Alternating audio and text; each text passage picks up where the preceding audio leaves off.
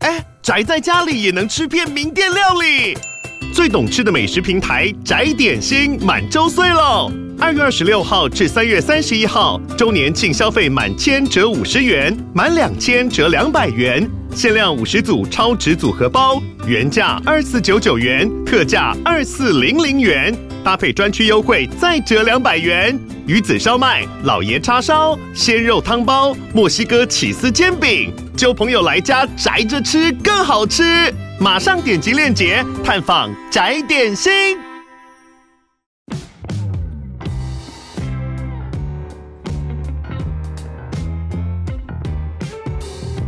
大家好，我是租宇的共同创办人 Sean，欢迎回到欧本豪斯。我们每周都会分享房地产新闻及房市热门议题，带领大家一起揭开房地产秘辛。通勤收听欧本豪斯，带你掌握一周房产新知。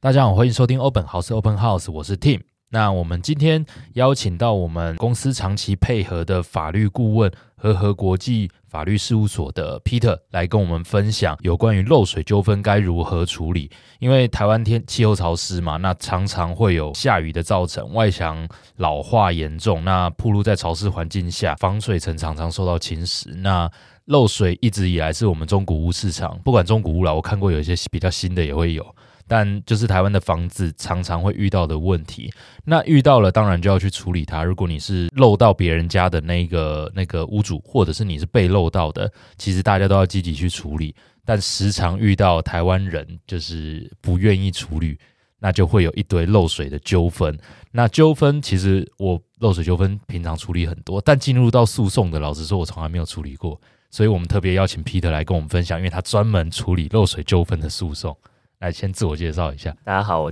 叫 Peter。那我们事务所处理非常多的一个漏水的案件。那主要漏水案件其实大致上分为几种类型，嗯因为漏水通常是有公区跟私区，对，但不论公区跟私区，它其实漏水的来源不外就那几种。就外墙嘛，要么进水，要么排水嘛。对，对嗯但是我们会在细的区分，会区分说，诶，有排水管漏水、污水管漏水、给水管漏水嗯，对跟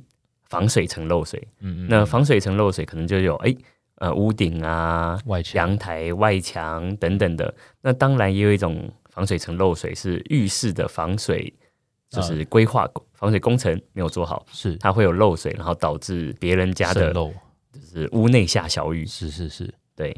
所以呃，以你们常常遇到的会进入诉讼，应该各种都有吧？各种都有。嗯各种都有，因为会走到我们这一边的，那其实就是已经没办法解决了，就是双方可能已经大家都邻居，在台湾人就是以和为贵，对，那不想要挑起争端，是但是很多人就会觉得，哎、这又不是我的事情，为什么要我来处理？关我屁事，反正漏到你家，没错这种屋主没错超多的，尤其是非常多的屋主，他认为，哎、今天这不是他的事，是公管的事。嗯，所谓公管就是，哎、这是大楼的管理委员会要去处理。是那就算大楼管理委员会跟他说：“哎、这是你家的私管。”他会说：“哎、这是管理委员会推卸责任，不愿意负责。对，然后就会来叫你们要来告管委会，哎、对。但是实际上，我们可能会去找专业厂商，请他们来做检修。嗯那检修了，发现管委会都说是私管，那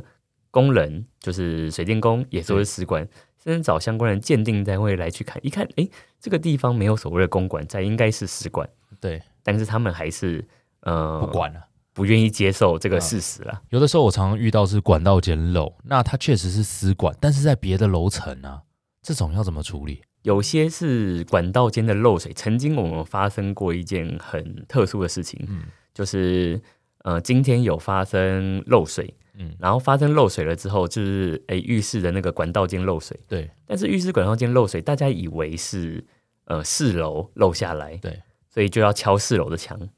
就敲了之后发现诶四楼没漏水，然后发现更往高的地方往，上的六楼，对它有开始漏。那六楼开始漏了之后，渗渗渗渗，一路渗到三楼才三跑出楼来才跑出来。嗯然后本来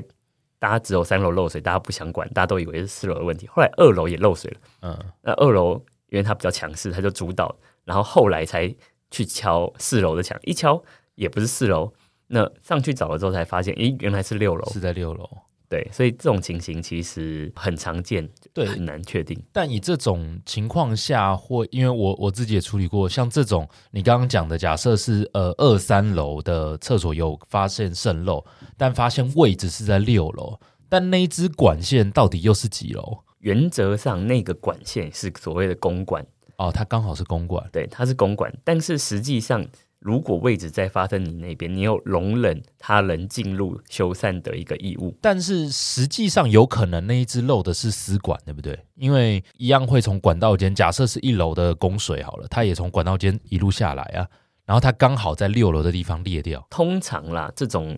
很难证明是食管，因为通常发生在公共区域的，就算是属于六楼的管线，在公共区域，我们也会认为是所谓的公管。哦，这样子就认定是公管，而不是对认定是私管。对，因为毕竟它是在公共区域，你不可能在公共区域的管线，你可以独立自己去做修缮。是，对。那假设遇到这种状况，在法律上到底应该是管委会要处理吗？还是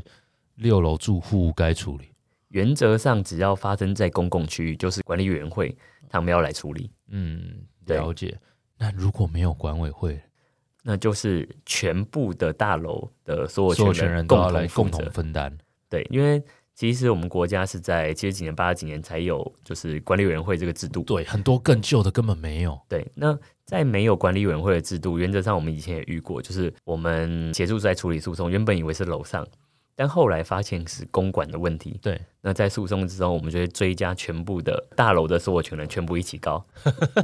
对，那其他人就觉得，诶，为什么莫名其妙要告我们？但实际上这个状况其实很常发生。对我相信一定很常发生啊。那假设遇到这种状况，有的人愿意付，有的人不愿意付，那那接下来到底要怎么办？这个时候，我们就会说，其实我们很喜欢漏水案件，嗯，因为当客户跟我们说，哎、对方会不会脱产的时候，嗯我们就会跟他说，哎、这这个不是有房子吗？啊，怎么拖？对，所以公司会跑掉，公司可以倒闭，人对可以破产，但是他有房子发生漏水的时候，他不会跑掉。嗯，不动产比较难转移 啦，对，应该第一说转移的个代价很大，比较难转移，第二个你不会因为这个漏水一点点事情，然后就说你要把房子卖掉。换个方式讲，你你真的要有这个嘎子，要把房子卖掉，你漏水是十几万就可以花掉的事，你卖一次房子，服务费就四五十万、五六十万、一百多万，对，对啊，所以没错不划不来啊。所以正常来说，诉讼漏水的案子对律师来说是一个还不错的差事。嗯，应该这么说，在处理上我们会觉得比较呃不用感受到当事人太大的压力，因为当事人一直会问你说，哎、这个诉讼打赢了，嗯，他能不能拿到钱？对啊那诉讼打赢能不能拿到钱，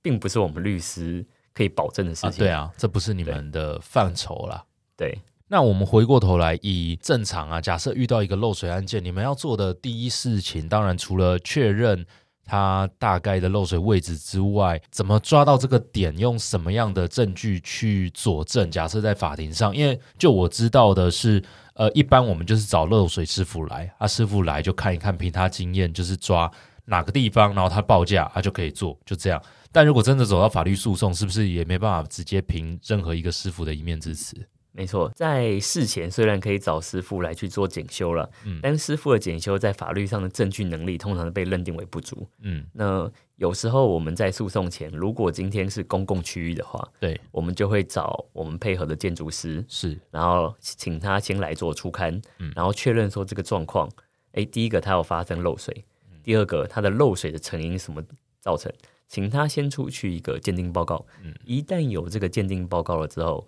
我们后续在协助他处理的时候，就会变得比较轻松，因为法官认为你已经有一个有公公正正公公正、客观公正第三人客观的第三人来对对判断对这个对漏水问题。对，那通常我们在处理这种漏水的时候，其实我们跟很多建筑师配合，他们会有不同的的方式。嗯，那有些建筑师就是拍照，然后确认一下，嗯然后看看原本的就是建物平面图跟水电配置。是那诶，确定说诶这个上面上面只有丝管没有公管，对那他就可以直接推断说，诶，现在就是因为丝管呃发丝生管漏发水。生的嗯漏水对他甚至不用去做测试。哦，对，那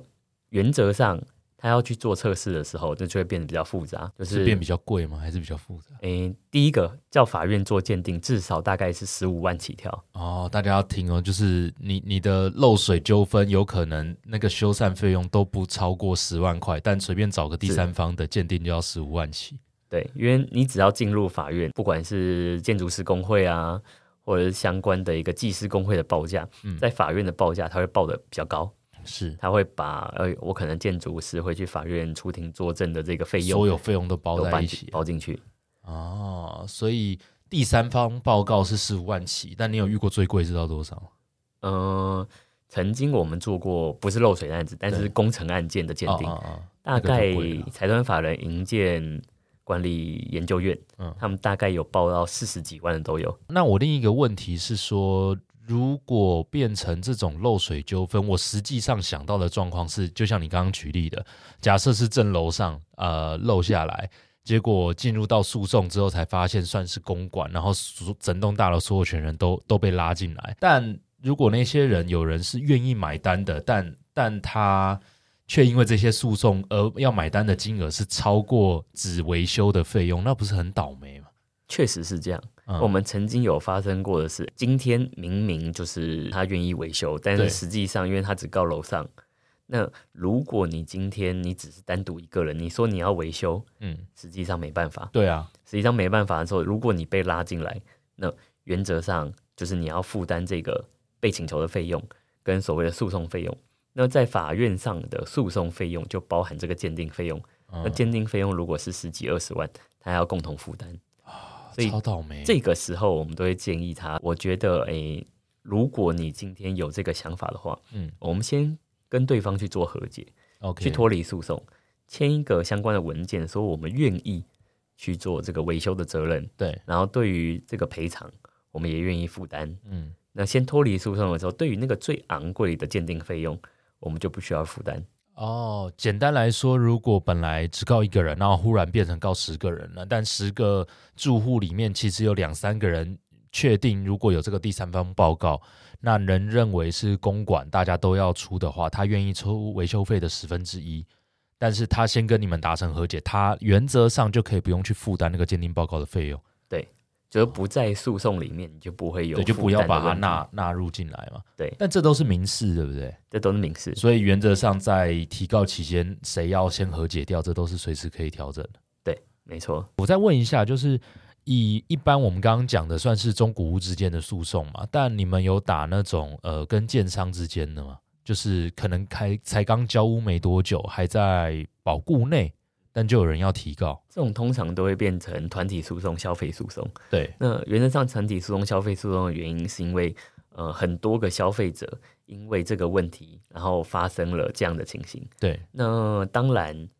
最大的问题是因因为你跟建商有问题，建商可能是一系列的是造成。对，那这个时候，如果是公管的时候，是由管委会来协助住户向建商去做求偿，因为它是公有部分。对，那另外还有，如果你是私私人的部分，像是外墙，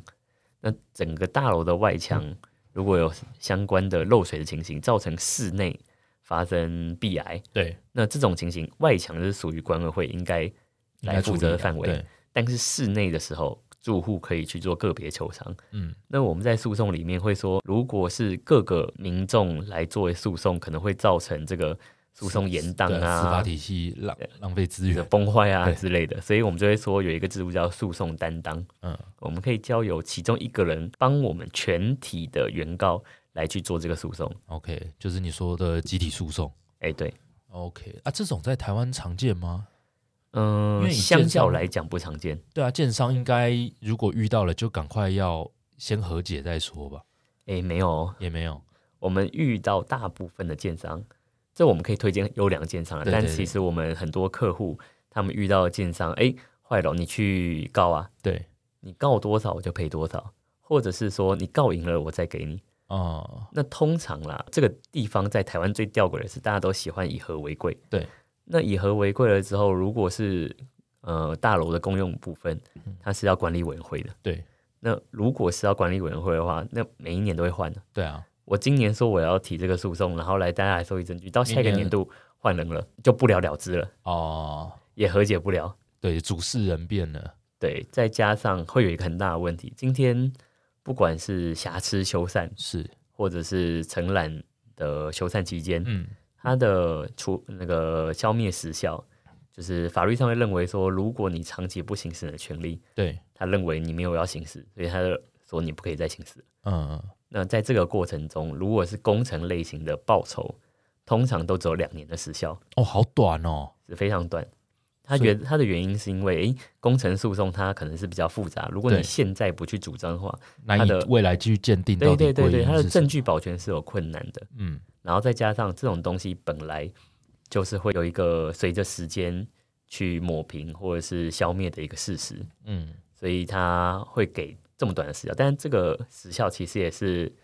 民国二三十年建立的，哦哦，现在有没有必要也维持这个是有探讨空空间了。理解理解，所以现在建商多数都会出保固书，嗯，就是说，哎，今天可能外墙我保固五年、十年，是比一般的时效还要再长一点的。那我是不是特别想问一下，以赔偿金额来讲，到底是怎么样去定义？当然，我们刚刚有讲到提起诉讼中间的这些鉴定什么的，以及维修费都是理论上球场这非常合理嘛。但间接的，有的可能会主张说，呃，维修期间他的精神损失，或者是没有工作相关的损失，甚至是财务的损失这一些的，到底要在进入真的呃这种漏水纠纷的诉讼里面要怎么举证？嗯、我们最常发生的就会是说，哎，今天法官要你去举证哪些物品嗯，因为漏水造成毁害损，对，然后你要举证证明啊确实有这样的事实。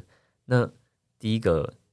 你能不能证明？就是看照片能不能证明说这个漏水就造成了，假设沙发对，因为积水坏掉，或者是这个地板因为泡可能烂掉含水掉含水量很高，它也没有直接泡，它含水量很高发霉，湿气很重啊它的，是不是能够这样证明？其实都是一个很有疑问的。对，所以对方可能会在诉讼上一直做这样的抗辩。嗯，那我们就要证明，就是第一个，呃，今天这个漏水的修复费用多少钱？嗯，这个修复费用包括恢复原状啊，包括修好。是，第二个，今天因为漏水有发生的损害，而且它有直接因果关系的，嗯，那这个部分也可以让鉴定单位去稍微做一个说明。这在鉴定漏水的时候，也可以直接请他们鉴定吗？可以，原则上他们会说，哎，今天因为漏水造成这个部分的毁损，可能是天花板，可能是地板，家具泡呃湿掉，对，家电因或为者潮是湿家坏电掉或者墙壁有壁癌，对，这些要怎么修复，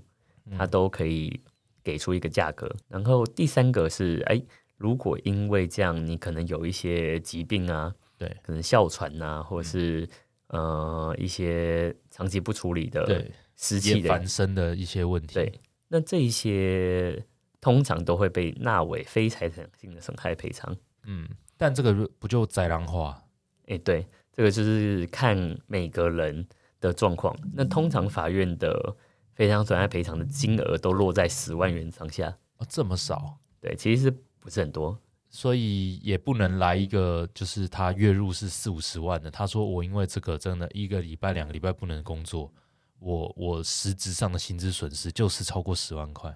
这个没办法，这个没有办法。尤其是今天在台湾的这种诉讼氛围底下，是他会认为你要花钱请律师，那是你自己的事情，所以原则上律师费也不能够纳为作为一个诉讼费用的求偿。哦哦，这我还真不知道哎。所以民事纠纷的呃律师的诉讼费是不能跟对方求偿。除非有一种例外的情况，嗯嗯，就是你在合约上面写说，如果有纠纷造成我要支出律师费，嗯那你要负担这个律师费。哦、在原本双方打有的好的契契约上，对，像像这种这种就是一般的侵权行为，对，它不会有所谓的契约。是那这种通常在发生事情的时候就不能够说我要求偿律师费。对啊，因为实质上你也可以从头到尾自己去去跑跑跑现场、跑法庭啊，什么样的。对，那当然也是有曾经有法院判决过来，上万件大概只有个位数，嗯法院会认定说哦，因为我们支出了这个律师费是我们的损害。嗯，然后来做一个可以弥补损害的一个动作，但非常少了。非常少。那当然还有一种很特殊的情况，嗯嗯，是说，诶，我今天是把这个建物租给其他人，对，那租给其他人，因为你漏水，租客跑掉了，对，然后租客不付租金了，或租客跟我求偿了，今天这个部分我也可以跟对方来哦哎这做求蛮偿。重要的，对，所以实物上这样子是求偿得到的，实物上因这为样可以的举求偿证啊，这个举证得了。对，因为这个更好举证。对啊，对啊，非常好举证。本来就有一个一个月十万块的租约好了，店面那因为漏水的纠纷，然后解约，但他能举证到多高？有没有像刚刚一样，类似一个十万块的常见上限？嗯，这个就比较没有上限。如果你是商业性的对一个空间，原则上你租金，我们曾经有协助一个中华东路的一个一楼店面对来做球场，他一个月的租金就二十几万。对啊，我相信那法官这个部分有认可，哦。但是认可多久？我的意思说，举例来说，呃，承租方租进来半年之后遇到漏水，他本来打了一个十年的租约，对结果 因为这个漏水，他要违约，就就提他要求要解约，他就搬走。那屋主可以主张未来十年他少了这个租金吗？ 理论上不行。那原那也则太上爽 原则上我们只能主张说，哎、你今天嗯呃发生漏水，他搬走，然后到他修复好，我再承租出去这一段期间的损失， OK OK，对，但这很难认定啊。确实很难认定。但是原则上，如果你有协助去做修缮的动作，对，我们就会认为你的加害行为已经终已经止减了。轻了。对哦，所以甚至可能是以协助修缮那个时间点去去抓，也是有可能的。也是有可能对的，啊，不然以忠孝东路来说，他可能这个租客跑掉了，修好再找到下一个，中间隔了一年，那也是两百多万。是啊。对 对，对不可能全部要楼上吐吧？对这也太硬了。还有一种情况是，哎、今天我的住物因为发生漏水，我没办法住，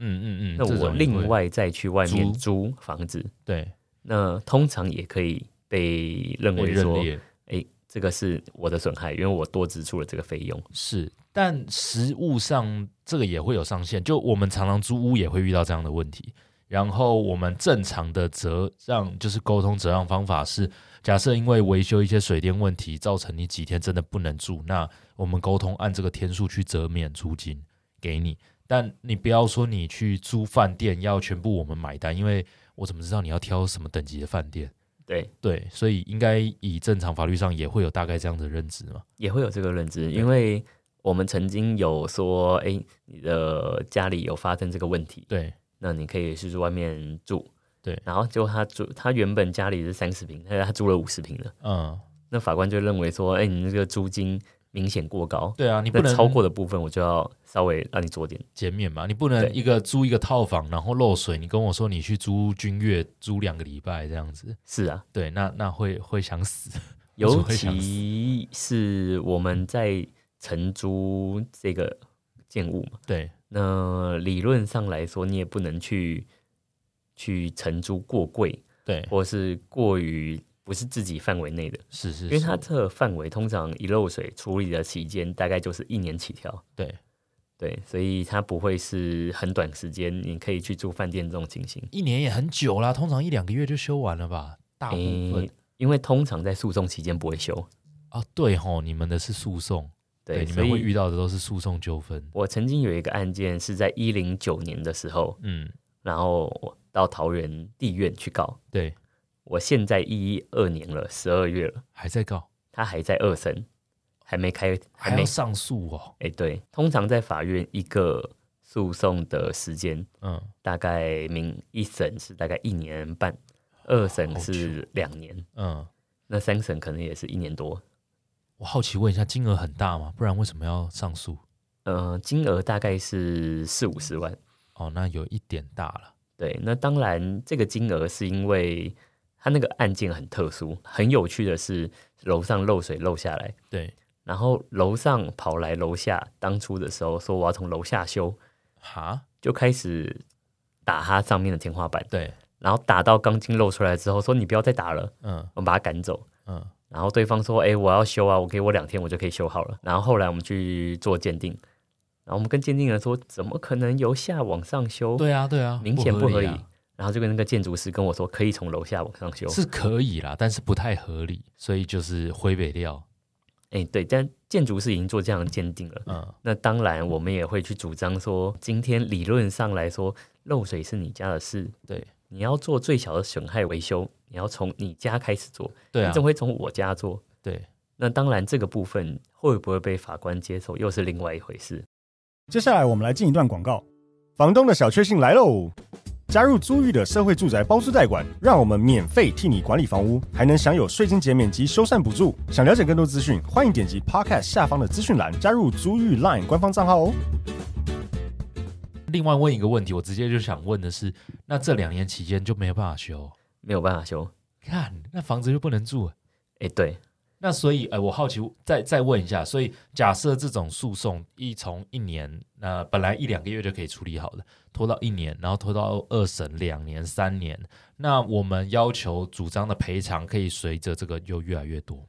呃，我们是主张这样子，对吗但是法院会不会认可，又是另外一回事。那？OK，当然，确实有因为诉讼期间延长，所以我可以在球场更多的对啊这，种情形也因为有。他在外面租房子，一定是越花越多钱啊。对，那你的屋主也是很有耐心的、对通常啦，我们都会认为就是哎。今天你漏水了，那个气场真的很差，对我们就会发现说，哎、你漏水那个屋主真的，呃，在精神上苦都会很不好。对，那诶，我再问一下哦，如果以律师的立场来说，你们会觉得一般民众如果遇到漏水，他的有没有一些 SOP 该怎么去做处理跟隐隐？我们会分成第一个你是漏到别人家，嗯第，二个是你是被漏。是如果你漏到别人家的话，通常啦，就先去找专业的鉴定单位，对，先去确认说漏水的成因。如果有确认漏水的成因的话，通常漏水案件会在调解。是我们在调解的时候跟别人去签，我们付他一笔钱，让他自己修好就好了。对那这个时候我们就可以减少掉很多的问题。对啊，时间都是成本啊对，那当然，如果我们是被漏水的那一方，嗯，那我是觉得，如果一个月内对方没有好好的处理，那直接先提高，嗯先上法院，那上法院还会再调解，还可以再谈嘛，等等的对，这些都可以再再主张。因为一个诉讼只一丢进去，尤其是现在其实法院是塞满的情况，丢进一个案件可能要三个月之后法院才分案，还排得到，才排得到。那排得到的时候也是可能再定两个月再开庭，那你可能诶半年过了，所以正常的流程是提告之后要等可能三个月，他们才会呃来函说，哎，确实有这个提告的事情，还是大概流程是怎样？因为我真的没概念。每一个法院不一定。嗯，但原则上是提高了之后，法院会第一个命你补正一些事项，对，然后补正了事项了之后，你补完了，他才会分分到一个分案股。那分到那个股别了之后，那个法官会看他的案件量嗯状况来决定说他要什么时候开庭。所以这一拖就会很久。那如果是就呃那个调解的话，会在哪个哪个程序就开始调解原则上，我们这个调解也是在法院的程序上调解。一？OK，般的调解就是大家都觉得哦，可以去那个呃户区户政公所区公啊所，然后户政事务所或者哪里来做调解，但是对啊那种调解，第一个没有强制力，然后第二个他也不是专业的调解委员，是他不会很积极的去协助你们。嗯，那通常在法院里面的调解，呃，第一个他们可能是法官看过案子，嗯他对于这个案子觉得诶可以调，然后他派专业的可能是退役的法官对，或者律师，甚至是那个股别的法官下来调解都是有可能的。哦，所以调解人有可能都是真的有这些法律背景素养的人。对，对我我去过一般户政的那种调解，就是他就就要你们和解啦，完全没有任何的基确础观念，就是反正赔一赔，谁大声那就他就他就替谁说话这样子对，确实很常这样子。啊。原来实物上调解还有分，这我还真不知道。原则上进入法院的调解，嗯通常这个调解委员会比较专业，他会看懂诉状，对，他会知道说两边的主张，然后他会给他自己的一些经验，嗯。然后告诉两边你可能会有什么问题，嗯嗯，没有来稍微参考一下。但他一样要需要时间嘛。我的意思是说对，提告完可能呃要求补件，补件完大概三个月之后，他分配完才会进调解，还是原则上有分成两种情况，嗯一种是法院进来了之后就直接丢呃调解股， OK 那这样子的话，他就不会有专门的负责的股别，对就单纯那个调解委员确认过后啊，你没有调解员再送回去。对那也有是分到分案股了之后，法官觉得这个是有调解的可能，那他委请可能法法院里面比较资深的人，嗯或者他亲自来调都是有可能。所以他第一阶段他是会先去看你们这些纠纷有没有调解的可能，有可能就先丢给调解的先处理。对然后但他有可能先指派到个别的股别、个别的法官去看，但法官看完还是觉得这可以调解，他就再派回来调解。有这种情形过，哦，所以整个法律的流程是这样，这个我们没有经历过，还真不知道。我讲一下实务上我们在处理遇到漏水，我们标准的程序会先是哎拍照嘛、录影嘛，先确定位置、相对没错位置，别你你不要只拍那个墙壁在哪里。你稍微拍一下整个空间，然后再给我这个拍需要特写，对，然后再来就是，如果跟邻居沟通，邻居是愿意沟通的，那呃，我们找厂商，以及问邻居你要不要找厂商，不要说只有我们单方面找，尽量就是两个厂商能够约同一个时间去，那双方调讨论一下共识有没有达到，那、金额差不多，那谁修，原则上谁出钱就让谁修啦。对，反正能够解决问题就好，但不要单方面去找说，哎、我就一定要用我的师傅干嘛的？因为如果你有这一点坚持，那对方不愿意妥协，其实就解决不了问题，那个漏水就会一直放着。这是我们实务上会在处理，是的，会会是这样子，那就不用到呃 Peter 那边去了。哎、对，我刚刚在录音前才跟 Peter 说，诶，在国外我还听过，就刚好最近有亲戚在国外的日美国的房子漏水，结果政府单位是直接先开一张罚单来，那要求他立即改善之类的。台湾没有办法做到类似这种事情。原则上，台湾对于公权力的介入范围其实都非常限缩的，一定要有这个法规的依据对，才能去。其实它是可以定，就是有发生漏水了，双方一定要进入协调，一定要找公正第三人，可以强制要求。嗯，但台湾是没有这样的规范。对，那一旦没有这样的规范，就是大家各说各话，对啊，谁来确定说啊、哦那个谁来修？那你自己去找嘛。对，但是在某些如果公权力因为发生漏水，至少大家都要同意一个公正客观的第三人进去检查，对，那才能够解决问题。是啊，是啊。但这部分台湾还非常需要改进。哎、确实，对啊，哎，不然找的找一个法院认可的第三方，一次就要撇十五万，实在是非常大条。像是我们也有听过非常多的呃近期啦，因为对这种漏水案件太多了，也有专门的厂商在处理漏水这种案件。你所谓的专门厂商处理，是他们专门做这种第三方鉴定吗？还是对，因为以前都是工会嘛，对建筑师、对啊，对技啊师等等的。对，那现在台湾有出现另外一种，就叫做台湾法人消费者住宅保护委员会，就是所谓的住宅消保会。嗯嗯，那这种是新兴刚出现的一个一个公正客观的一个厂商。嗯对，那他会去，他也有曾经被法院指派。嗯那为什么他会被法院指派？因为通常法院都是指派那个比较大的、工会比的比较对专业的。对，那相较于就是这些专业的呃一个一个比较传统一点传统的技师之外，这个猪仔消保会它的费用相对来讲比较亲民，那他们是成立一个工会，直接去找法院推销自己，说我们也可以来做。它就是第一个它有网站嘛，对，然后再来就是它是公益法人，嗯，所以看起来它就是客客观公客正的观第第三三人。方啊，原来这也是一个赚钱的方法。那您可以跟我们分享一下，你有哪一些其他解决漏水的方法？这我还蛮想听的。因为像是漏水，第一个它会分成排水、污水对跟啊，对给啊水嘛，是那原则上，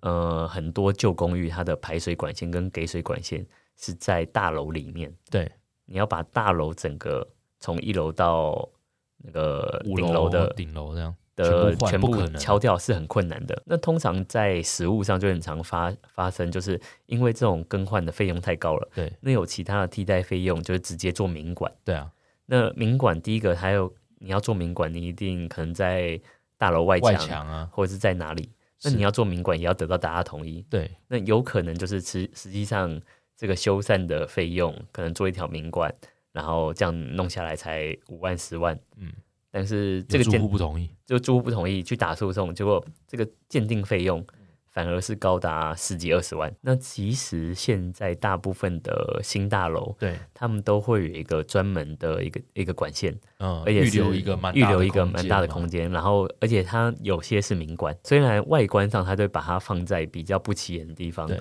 然后颜色上也会特别挑选，让你看不出来。但他会用一些格栅什么的去去挡住一个对区域嘛，就对类似很多室冷气室外机最常装在某个大楼，大家统一装在哪里？对对，那种都会装个格栅。那我知道管线很多，大家新比较新的大楼也会这样子做，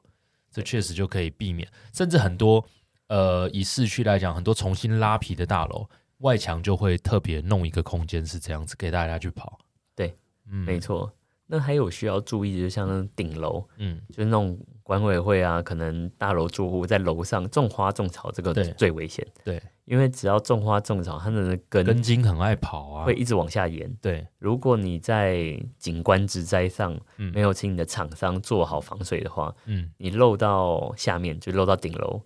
那通常会造成非常多的纠纷。对，一定的，有些部分后来啦，到后来就是顶楼的住户直接请管委会把顶楼的花台整个拆掉，拆光啊，就是拆光，对啊就是避免漏水，啊，那这会不会又有民事纠纷？也确实会有。对嘛？就是确实会有你你移动我的个人私人物品之类的，那原则上啦，嗯，就是通常顶楼都不会放私人，对，都是放大楼自己的。嗯嗯嗯，但大楼自己的你也不可能随便去挖。对啊对啊，那我已经看到这个部分是有问题了，嗯但你管委会又不让我来做修缮。对，那有时候管委会也很急车，他会说啊，那不然那个你直接付一笔钱，那我把它清走。他们不会说这是我的责任，他就会说，哎、今天这个费用就你来负担，嗯，我们来协助你。对，但实际上这个费用是应该是要管管委会啊来出。，就凭什么要顶楼出？对，那很多管委会会在公寓大厦的规约里面对，写说，哎、如果有发生漏水，嗯那是公共区域发生漏水，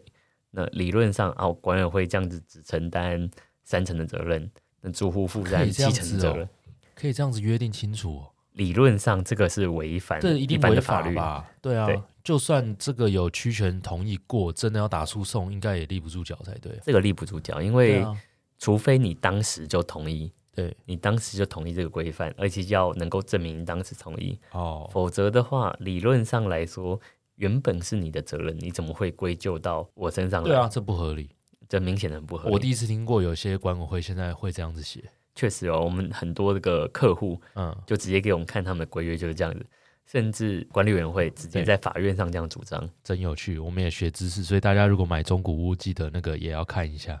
原则上，规约确实会拘束到一部分，但是这个部分并嗯这不个我觉得是不得主张。我我讲个例子，我们之前有遇过，就是我们的屋主把房子改成分租套房出租，对然后管委会想要在住户大呃会上通过本栋大楼不得隔分租套房啊，如果隔分租套房，怎么样去调涨租金？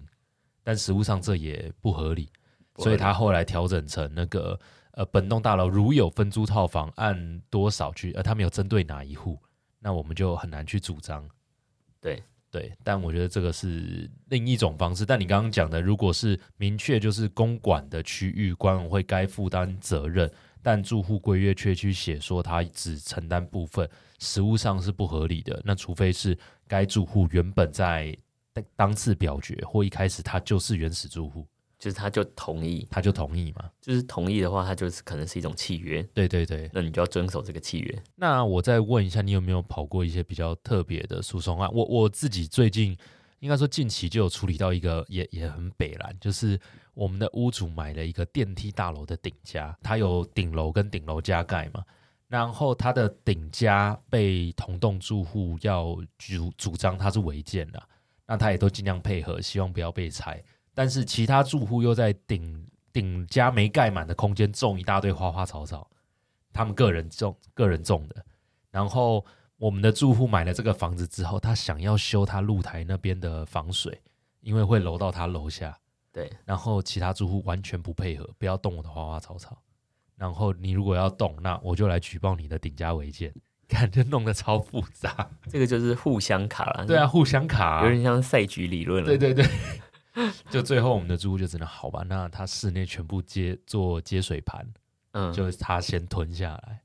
哦，那他为什么当时会想买这个违建的？呃，买的时候他并不知道前屋主跟住户搞到这么不愉快，了解，对，所以他还是有跟那个中介去主张一些东西啦。但他买的都买了啊，这一波又涨上去，他就吞了。这一波房价又一直往上涨，他就只好吞起来。那我们曾经有一个非常有趣的案例，那这个案件最后我们是胜诉了，嗯，就是我们当事人卖掉顶楼跟顶家，嗯对，卖给对方，对，然后对方后来跑过来跟我们说，哎，他的顶家的外墙漏水，对，然后说这个是买卖的瑕疵担保，瑕疵担保，对，所以我们把那个一些赔偿金赔给他们。对，那后来我们就发现这个顶家的呃外墙，是，它的外墙是隔壁栋的水塔，嗯，然后隔壁栋的水塔理论上来说，你有一个外墙，你水塔也会有一个有一有一层，对啊，当当但然是建筑师在做认定的时候，就当时那个建筑师认定说，哦，你今天这个墙跟水塔只有一道，对，所以会有漏水渗进来。是，那既然有漏水渗进来，那就是当时建物的瑕疵。嗯，那既然是当时建物的瑕疵，他就认为说这个是原本出原卖本人屋主的。就应该处理，对，虽然我们有做这个鉴定报告，而且当初做鉴定的时候，我们就觉得这个鉴定人很偏颇，对啊，不太有利不，太合理，所以我们本来不想要做这个鉴定。对，但后来就是还是做了，但做了之后，我们就主张说，第一个，这个住宅已经超过四十年了，它防水层要破损早就没是非了。常合理的，对，对，然后再来就是今天这个顶家，你要主张瑕疵担保，我顶家就是送你的、啊，对，那你要有什么主张瑕疵担保的空间？嗯，然后再来就是，哎，今天是隔壁漏水，对，那你应该去找跟隔壁、啊，隔壁主张啊，对啊，那你今天跟隔壁和解了，那你怎么会来找我？哦，所以他有跟隔壁和解了，还然后跟隔壁再和解回再回过头来再跟我们的屋主主张，对，哦，我就是是觉一鱼得双吃啊，哎，对对对，我是觉得超级不合理的。对，那最后后来法官是没有判我们要赔他这笔钱是，但他的诉讼费用还是该付给你们，要付给你们。啊，这是 当然。好啦，非常有趣的例子。那感谢 Peter 今天来跟我们分享有关于实际漏水纠纷走到法律流程上会面临什么样的状况以及问题。那希望大家能够学取一些经验，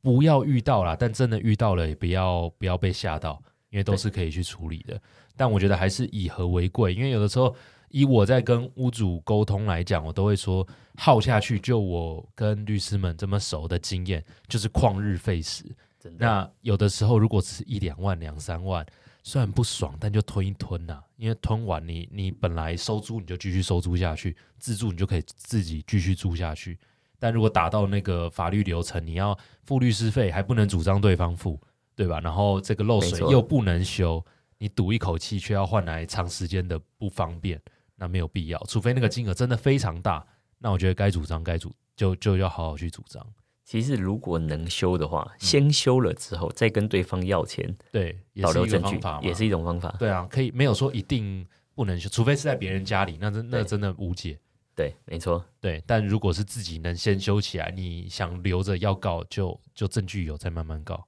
对，OK，好，那非常感谢 Peter 今天的分享了好。，谢谢各位如果有任何漏水的其他问题，也欢迎在下方留言。如果我们觉得你们的问题是非常有趣的，我可以再跟 Peter 约一次，来针对你们的问题去做解答。好，谢谢 OK，谢谢，那也欢迎大家随时关注我们的 LINE 社群，以及呃给我们 Apple Podcast 的五星好评。有任何问题可以在下方做呃询问。那节目就到这边，谢谢大家啦，拜拜。拜拜。